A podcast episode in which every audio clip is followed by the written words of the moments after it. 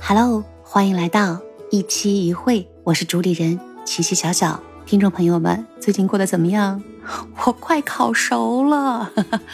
坐标上海，连续的高温，最近好像不太平啊，天灾人祸特别多。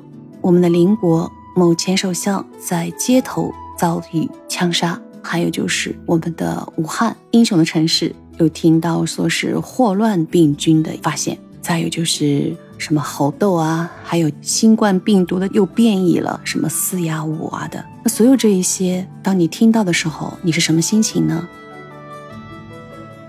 我们今天先来聊一聊紧急对应。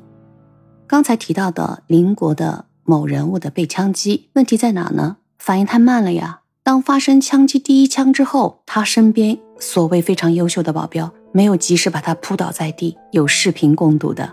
保镖他们的反应为什么这么慢呢？据说其中一个美女保镖还是可以零点二秒，那是什么？那是光速吧，就可以掏枪的这样的一个优秀的警卫人员，他的反应呢，就迟那么几秒的话，意味着丢了一个生命。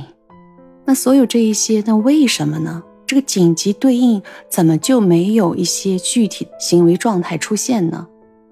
我们上海从二零年这次疫情的大爆发，上海一直处于精准管控之下呢，还比较欣慰的地方很多。突然，二二年今年上半年度，我们遭遇了很多被全国人民、被全世界人民看着就像是一个奇葩的一个城市，非常无语的一个城市。所有这一些，当你内心困惑的时候呢，我也会发一些牢骚。但是通过学习呢，也发现紧急对应这个国家或者某一个城市发生重大的人身安全呀、卫生安全的情况之下呢，你的机构运作对应能否跟上？纵观历史社会的一个状态，它太安稳了、平稳的时候呢，人的意识流里面是比较松懈的、放松的。我们再回来看看我们别的国家，先进的欧美国家，或者是去年的我们邻国岛国的一些疫情爆发。前不久呢，香港也发生了类似的整个机构、整个社会对应的崩塌，其实就是因为病株、病毒传染性太快，人数剧增的情况下，一切应急的措施、应急的机构都是来不及对应的。在学习当中才发现，就刚才我列数的几个国家，或者我们中国香港，都是些管理非常好的国家和城市，但是仍然面对着系统崩溃。这是为什么呢？不是谴责任何，而是一个理解，这是国家一个庞大的运作，所有的紧急预案跟不上事件的变化的时候，大家都要去面对这样的一些慌乱。经过整合之后，相信一定是一个正常的运作，慢慢开始恢复的。最近，我们上海又因为某些娱乐场所未经许可私下里就开了封闭的空间，大家尽情 happy 的时候，就有这样的阳性的病例，同时传染了多人，同时隔了数日，易传染的病株就会散布很多地方。所以这个病毒真的也很狡猾。当下很多人又说：“哎呀，好像要大家要囤货了。”我不太相信。请相信，任何一个体制，嗯，不管哪个国家或者是某个企业，当他面对了一次困难，面对了一次事故之后呢，如果他再不反省，加强一些运作和呃对应的能力，我们大家也不会有好果子吃。毕竟不是真空嘛。当你像真理似的去诉说别人的时候，其实反过来也看看我们自己。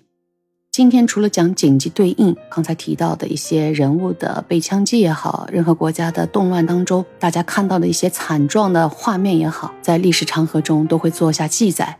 那反过来，今后的对应当中，希望不要不断的重复。这一点可能作为一个普通公民的呐喊也好，我相信坐在上面的人，大家都不希望发生。所以紧急对应，那么就是这个意识流中的东西，大家不要松懈，经常的像我们消防运动员一样的，不停的，不管你什么时候都要操练，为的就是一旦发生，必须立刻马上即时的就冲上去，达到你应该起到的作用。那么今天除了紧急对应之外呢，还想聊聊第二点，就是自己的事。最近我们上海啊，或者是全国各地都有，就是各种的核酸三天两次也好，大筛查也好，这一些其实都是一个国家为了一些预防进行不断的对应的一个措施。但是我发现我身边的人呢，包括零星在散发这些病例点呢，我总觉得有些人是比较疏忽这一点的。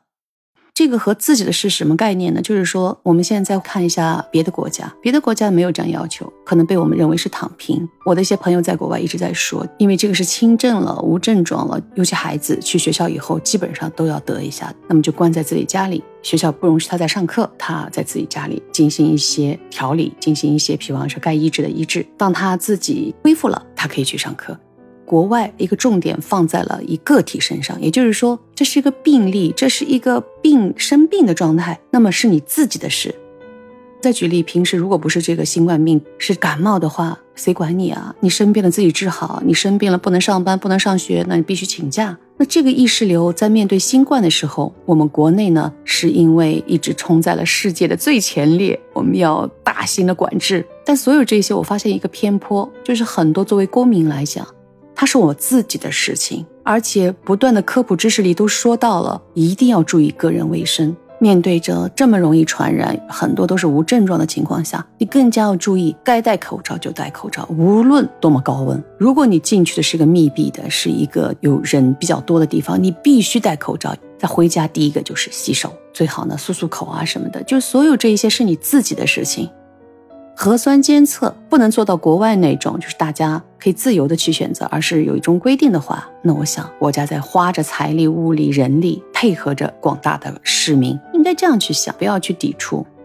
现在不知道怎么样。曾经说七月底之前，国家都是免费给大家核酸。其实国外很早就收费了。据某个日本朋友讲，不知道准不准，说你去核酸一次还非常的昂贵。我不是说这个价格的决定的高低问题，就是刚才说的一个概念，就是自己的事情。如果一旦你生病了，倒霉的、不舒服的、影响的还是自己。所以我说到最后，还是想说，任何一个状态的发生，在其中。我们自己可以做的什么事，要去理智的认清。一开始说的岛国的些人物的被枪击离开了这个人间，我会说逝者安息，祝愿世界和平。对我来讲，因为有可能我自己生活经历的不同，我永远从一个普通市民，比方说我在邻国工作的时候，我是个外国人，但是我和他们的普通的。国民市民一起接触的时候，我发现和我们一样的，在他们国家很多人是不关心政治的，也有很多和我们中国一样，有很多非常善良的人，非常愿意帮助别人的人，非常遵守规矩的人，但也有不好的人。每个国家都有。作为一个普通的公民来讲，尊重自己的内心，管好自己。我所有的言论只代表我自己，我没有任何政治立场。炎热的夏季，日子一天天的过，我们自己不能控制的天灾人祸，希望远离我们。在疫情不断的反复之下呢，很多人的工作、生活都受影响。所有这一些，希望大家往内看自己，调整自己吧，照顾好自己，照顾好身边的人。今天的日语单词是紧急对应 “king q tai o”。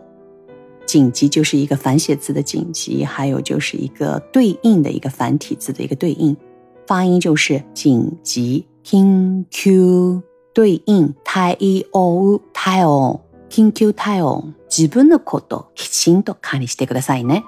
管理好自己，自分のこときちんと管理してください。じゃあ我们下期再见。